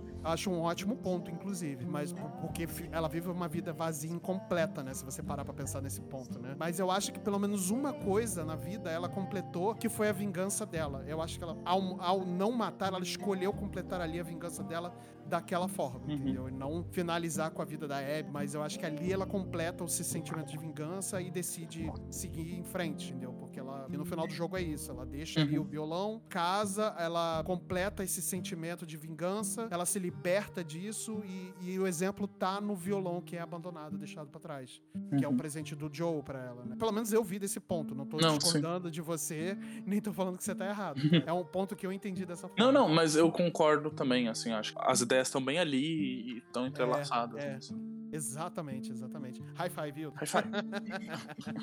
pelo menos claro. nisso tá certo, né? Como assim, pelo Olha menos nisso eu tô certo? Caraca, ninguém lhe chamou Narsa. Passamos o episódio inteiro sem essa provocaçãozinha. veio, veio, veio de cometa, né? Pro... É. Se, Desculpa, Hildo, não um dava dia... pra passar o episódio sem isso, cara. Será Olha, que não. um dia o, o Marcel vai completar esse episódio de vingança dele contra aves de rapina? Será que um dia ele será finalizado quando a gente fizer um grande especial de aves de rapina? Vai ser um cast Porra, de duas vamos. horas da gente vamos, debatendo eu, vamos. assim. Vamos, eu e você, eu e você. Pronto. Beleza, não, bom. não, eu vou participar desse cast. Nem que eu tenha que perder meus três dedos da mão. que horror. Enquanto o final ali, que a, a Ellie, ela tem esse momento, esse momento que ela até lembra do Joe, assim, que ela resolve não matar a Abby, tem uma certa percepção ali que ela olha pro, pro Lev, né? Lev, ou Liv? É Lev, Lev, né? É Lev, ela olha pro Lev, ela olha pra Abby é, e ela percebe que se ela matar a Abby, Lev vai ficar sozinho. Daí ela, ela lembra, né, que o Joe cuidou dela. Então, é, talvez também tenha, tenha, tenha esse sentido, porque a hora que ela pode matar a, a Abby, a Abby ela tá totalmente ali entregue. Ela toma como uma, não, não vou, não vou fazer nada, vai embora daqui. Aí a Abby levanta e pega o Lev, que retrata bastante a cena do Joe pegando a Sarah quando a Sarah morreu. Mostra ali mais ou menos que talvez ela também tenha tido essa percepção nesse momento, junto com o fato de que talvez o Joe não queria isso para ela, se ela essa continuidade, é esse tipo de vingança cega, né? E assim, pra gente finalizar, eu queria saber é, mais ou menos como. Se vocês acharam que, que teve um fechamento legal da história, acho que complementou, né? Mas, mas fica à vontade se você também quiser falar alguma coisa que você acha sobre o fechamento do jogo, aí só pra gente poder finalizar esse bloco do, do segundo e a gente fazer as considerações finais ali. Então, assim, eu acho que a sensação que eu tive, questão de fechamento mesmo, foi parecida com o primeiro, sabe? Ele não terminou fechadinho, tipo, início, meio e fim. Ele tem um final, de certa forma, aberto, né? Mas é aquele aberto que, cara, eu posso viver com esse tipo de final, sabe? Imaginando o que pode acontecer depois. Se Que- não voltar, né, não vai fazer falta. é, sabe? Se, tipo, porque agora meio que a Ellie, ela realmente tá vivendo o pior pesadelo dela, que ela tá, que ela tá vivendo sozinha. Não tem mais ninguém que ela ama de verdade, tá ali pra ela. A gente não sabe, será que ela vai voltar pra Jackson? Ou será que ela vai continuar uma jornada solitária? A gente não faz a menor ideia, sabe? Eu acho que, assim, pra mim, na minha visão, acho que a história da Ellie podia acabar ali, sabe? Assim, não é nem porque ela não tem mais coisa pra falar, é mais porque quando ela decidiu não matar a Abby, ela decidiu cortar esse círculo de ódio, sabe? De vingança. Tipo, por exemplo, o Joel, no final do primeiro jogo, ma- matou o pai da Abby. E isso despertou ódio na Abby, matou o Joel. E isso matando o Joel despertou ódio na Ellie. O que aconteceria? Pô, se a Ellie matasse a Abby, poderia despertar o ódio no Lev, que é, pro- é atrás dela, sabe? Por exemplo. Então acho que ali seria. É o ódio, enfim. Então acho que ali ela, quando ela cortou isso, dá aquela sensação de, sabe, de. Não vou dizer completude, mas a vida segue, mas sendo que remendar todas as cicatrizes que, que teve nessa jornada toda, né? Marcel, você, o que você achou do fechamento? Você gostou? Você acha que cabe ali um terceiro, uma nova jornada ali pra, pra, pra Ellie? Que inclusive, assim, só pra complementar, a Hayley Gross, ela, por ela, ela teria colocado no, no, no final pra mostrar o que, que, que a Ellie faria depois dessa cena, né? Ela falou que o fechamento seria a Ellie pegando um brinquedo da criança e colocando na mochila, o que dá a entender que ela iria atrás da família dela, né? Da, da Dina e da filhinha dela. Mas, né, o, o Druckmann achou melhor não fazer pra deixar em aberto muito mais questões que talvez eu acho, né, que poderia caber aí um, um terceiro. Aí eu queria saber, Marcel, o que, que você acha? Eu acho que cabe um terceiro sim. É, mas realmente o segundo ele come... o segundo ele termina exatamente no mesmo lugar que o primeiro. A gente pode simplesmente concluir a história da Ellie aí e não ir pra lugar mais nenhum com essa personagem, explorar esse universo com outros personagens, é, explorar talvez até um outro período de tempo nesse universo, ou a gente vê se realmente a Ellie vai buscar a família dela, vai buscar a redenção dela de alguma forma. Eu acho que o universo The Last of Us ele possibilita isso, né? Ele tem, ele, ele apresentou novos personagens que a gente gostaria de conhecer, novas possibilidades. O que eu acho curioso é que o segundo me deixou ainda mais certo do que o primeiro de que o The Last of Us não é um jogo sobre zumbis ou sobre pós-apocalipse, né? Ele é um jogo sobre sentimentos humanos. E eu acho que o jogo ele foi muito forte, muito forte, mas o período em que ele chegou, em que a gente tá vivendo um mundo discursos de ódio tão acalorados, é, onde a gente viu uma pandemia que a gente, a nossa geração, né, a geração 30 e poucos aí, só via em jogos e filmes, a gente viu como sendo algo real, a gente tomou esse tapa de realidade na cara e The Last of Us chegou bem no meio disso, tratando de temas que não eram só jogos de videogame ou roteiros de cinema, eles eram contemporâneos, eles eram notícia de jornal e de repente a gente tava jogando naquele universo e, e vivendo aquele mesmo sentimento, aquele mesmo clima pesado de incerteza, de doença e de ódio, sabe? Então The Last of Us ele foi muito mais do que um jogo, ele foi uma experiência, foi uma lição, ele foi um remédio, só que um dos mais amargos que eu já tomei nessa indústria videogameística aí. Pra mim ele fecha muito bem, mas qualquer coisa que for lançado de- dentro desse universo, se a Naughty Dog fizer com o mesmo carinho que ela faz Uncharted, que ela faz The Last of Us, eu vou receber com os braços abertos. É, e você vê o, próprio jogo, ele foi meio. Pode-se dizer que foi um teste disso, né? Porque na segunda parte dele, a gente joga só com a Abby. A Ellie não aparece em nenhum momento. Só nas lutas, né? Tipo, nisso mesmo no final. E assim, a gente conseguiu ter um sentimento de carinho pela Abby quase tão forte ou, igual que a gente sentia pela Ellie. Porque a gente vê, É, porque a gente vê a. Ellie se tornando um monstro, cara. A Verdade. gente vê a A Ellie vê- matando cachorro, a gente vê a Ellie matando pessoas grávidas, sabe? Exatamente. é. Eu acho que quando a gente tá jogando com a Abby, a gente se afeiçoa aos personagens em nível pessoal. E depois a gente vê aqueles personagens sendo mortos pela mão da Ellie.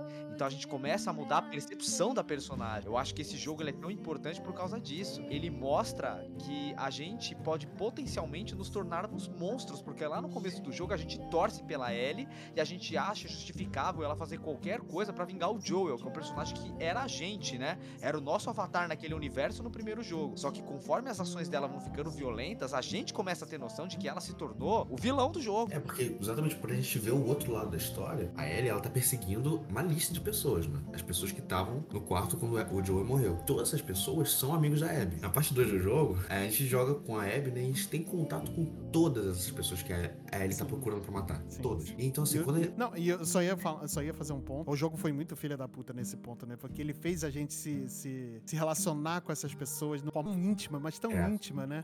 Que quando acontece a morte delas, a gente sente cada uma delas, cara. Cara, Puta que pariu. Até do cachorro, cara. Até Ah, do não, Ca- não, sofri, cara. Doguinho, Eu doguinho, sofri. nenhum merece morrer. Doguinho, é, quando, Porra. quando aconteceu a cena do Doguinho doguinho. foi é- mancado. Foi É, escroto, foi cara, marcado. Eu, eu juro, eu fiquei um mês sem jogar o jogo, porque, cara, eu falei, não, doguinho não, aí já passou dos limites, já não. E a gente Aí- brinca com os cachorros. Uma parte a gente pode brincar com os cachorros. Em termos de personagem que a Ellie mata, quando ela mata ex-namorado da Abby e a esposa dele, né? Que, que, que tá grávida. Ah, sim, sim. assim, sim, sim. eles estão prestes a ir embora, sabe, dali.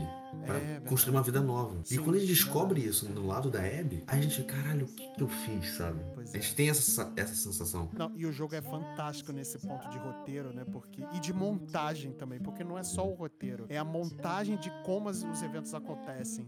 E o jogo é fantástico nesse ponto, sabe? Porque ele te dá duas perspectivas, momentos distintos e, e que se entrelaçam de uma, Sim, de são alguma forma simultâneos, né? depois. É exato. E ele faz você ter sentimentos diversos com todos os personagens. E você começa torcendo, como o Marcel falou, você começa torcendo pra, pra, pra Ellie completar sua vingança contra a Abby, e você fica, pô, a Abby é escrota tal.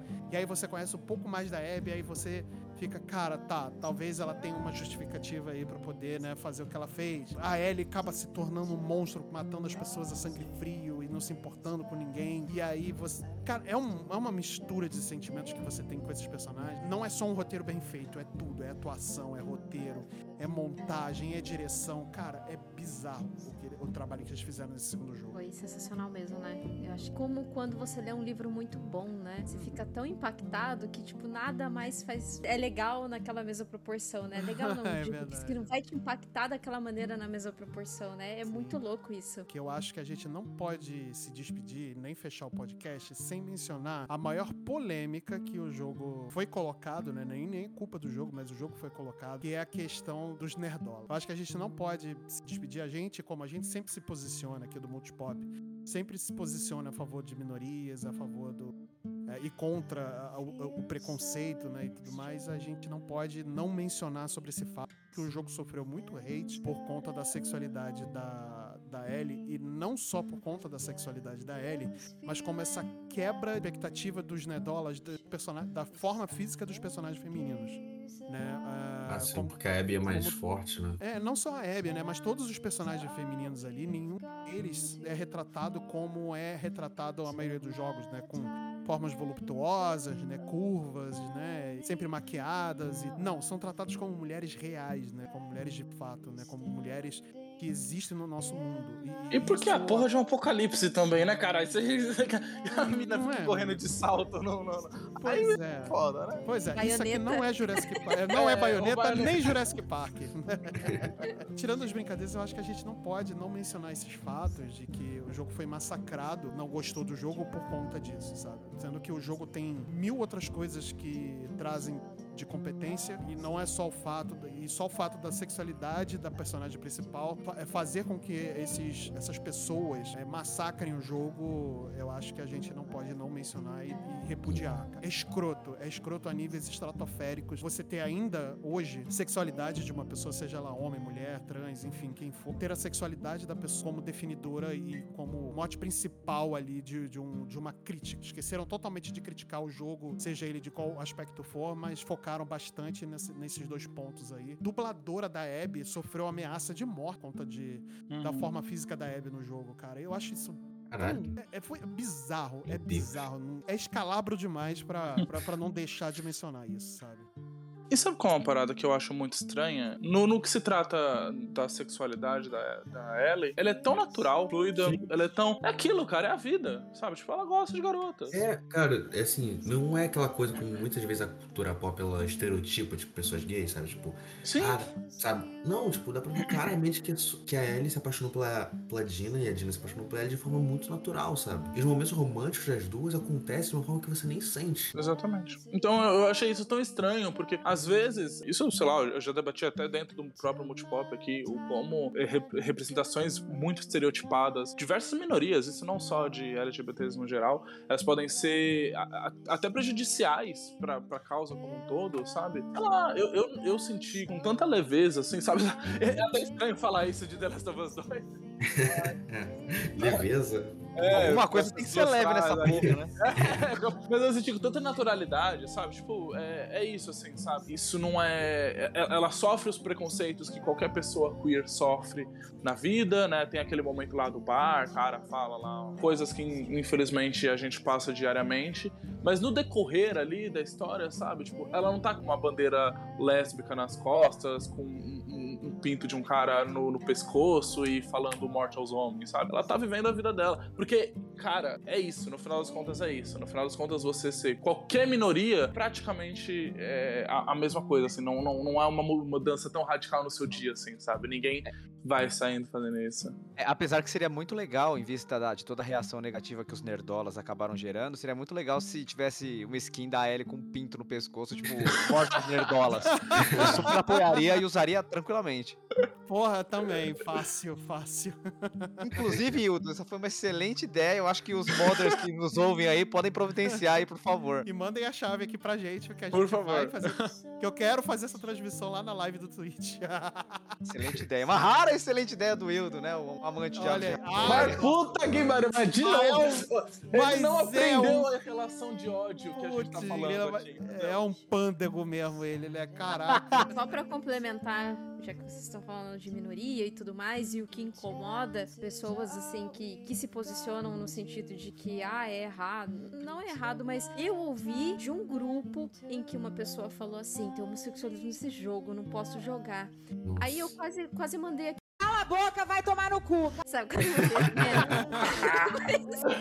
mas, mas ok. Mas assim, o, o, meu ponto a respeito disso é que o jogo mais. Um dos jogos mais vendidos atualmente vendeu 160 milhões de cópias, é o GTA V. Lá você mata, você atropela, você faz os caralho a quatro e tá tudo bem. É, ah, aí você joga só. um jogo de guerra, que você estoura a cabeça do maluco lá, que você estoura uma bomba na cara de não sei quem, e tá tudo bem. Agora, quando tem uma bitoquinha de duas meninas, gente, é masculinidade muito frágil. Vai tomar no cu. Cala a boca, vai tomar no cu. Aí, cara, essa, galera, essa galera nem merece ter experienciado The Last of Us Part 2. Não, né? não merece. Bando de hipócrita, jogou cara. escondido. Jogou escondido. É. Pra não falar que não. jogou. Jogou escondido é, e chorou não. ainda, se brincar. É aquela coisa, né? O, esse, esse é o tipo do, do Nerdola. Ah, mas é errado ter mulher com mulher, homem com homem, não sei o quê. Mas tá lá vendo pornô com duas mulheres lá e tocando zaralho. E, na moral, e vem esse com essa é, premissa é tipo de, que, ó, isso vai contra os morais da família. Pelo amor de é. Deus, olha o que você moral joga meu, também. Olha moral meu ovo esquerdo, joga. que você não tem uma moral para falar nada, seu ano. babaca do caralho.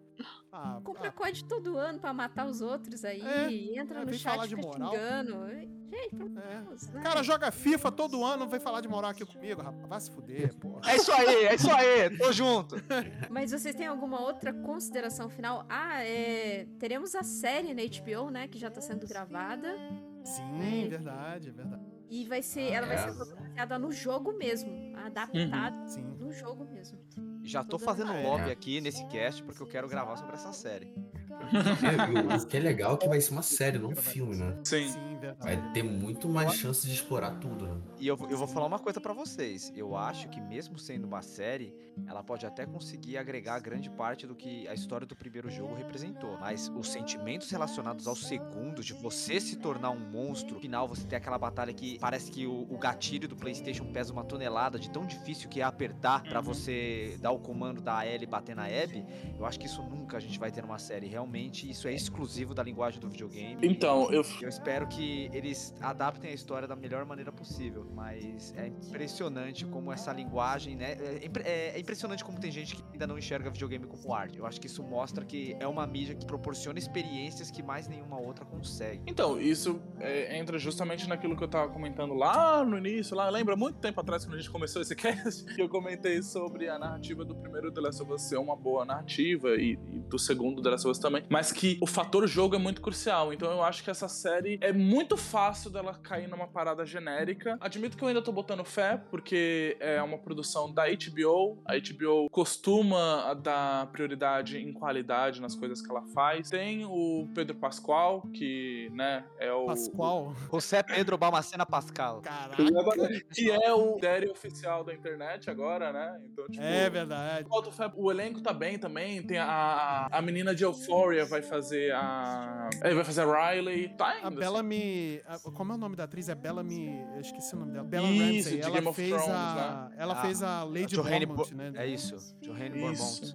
Sim. E ela Cara, faz também a é voz da, da, da, da Hilda, a animação da Netflix, que é muito boa. Ah, Inclusive. que maneiro. Olha aí. É, ela faz a voz dela também. Esses detalhes me dão esperança, mas a chance dessa série ser uma série genérica é muito fácil, né? É aquele negócio que, assim, tipo, tempo de produção tem tudo pra ser uma das melhores, pô, 30 milhões por episódio, né? Mas é aquela coisa, se tentar adaptar tudo que tá no jogo pra uma série, sabe, não vai dar certo. Porque Eu acho que. cada mídia é diferente uma da outra. Se eles conseguirem pegar e absorver legal as referências originais, de tudo aquilo que deu origem à história como um todo, eu acho que eles têm grande chance de fazer um bom trabalho. Ainda mais porque a série, pelo que eu já tô vendo, eles estão tentando buscar aspectos diferentes que o jogo não tem. Eu achei bem legal a questão de escolherem um ator latino pra ser o Joel, isso vai trazer um aspecto de representatividade, talvez tenha uma abordagem sobre xenofobia que a gente não viu no jogo original.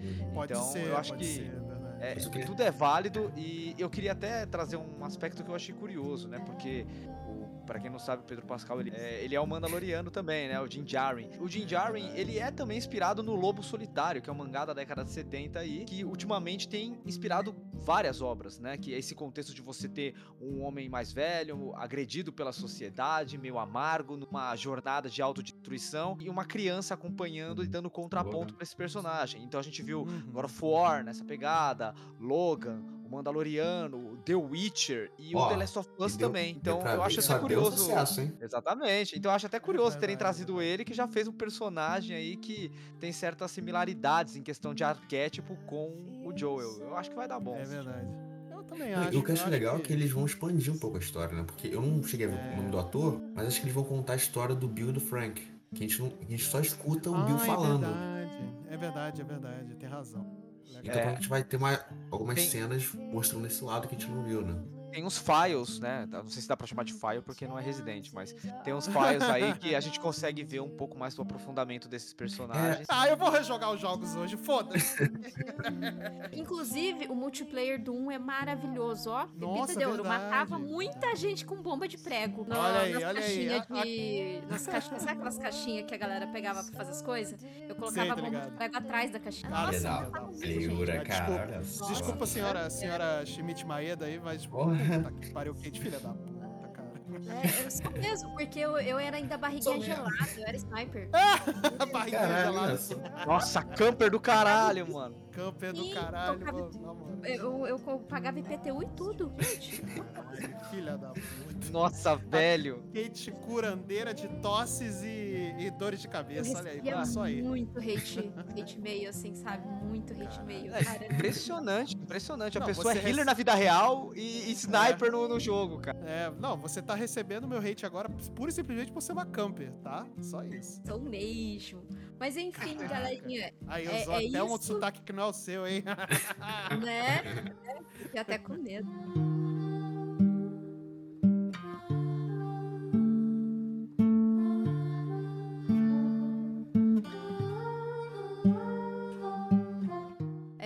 Maravilhoso, acho que é em consenso todo mundo aqui que esse jogo impactou a gente de alguma maneira. E só pelo fato de impactar, ele pode não ser o melhor jogo das nossas vidas, mas vai ser algo inesquecível. No entanto, que eu joguei ele faz bastante tempo dois anos já, e eu tô aqui lembrando de várias coisas, porque isso realmente marcou, e acho que marcou todo mundo aqui, né?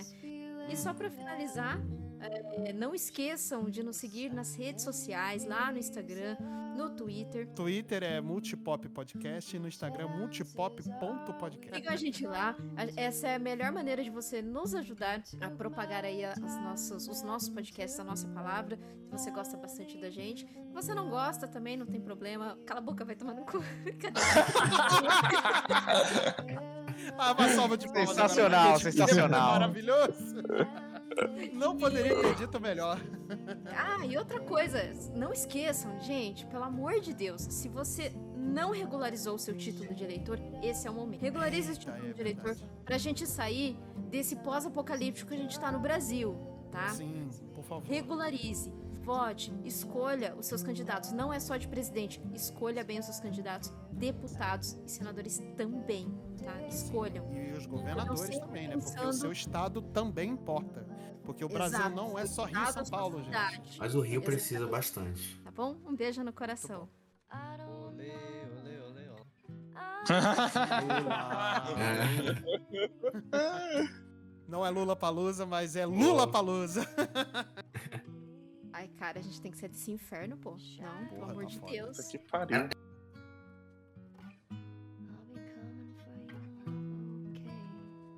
Take